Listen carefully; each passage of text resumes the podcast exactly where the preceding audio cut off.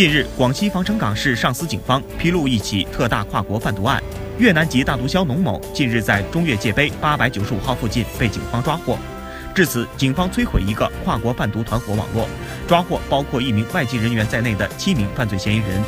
查获疑似毒品海洛因约一千四百克，涉案毒资四十六万多元人民币，扣押涉案车辆三辆。据了解，此案是今年初上司警方在获取一条贩毒线索后，逐渐展开深入调查，历时多月，最终在收网时机成熟后，逐步展开收网抓捕行动。目前案件正在进一步审理中。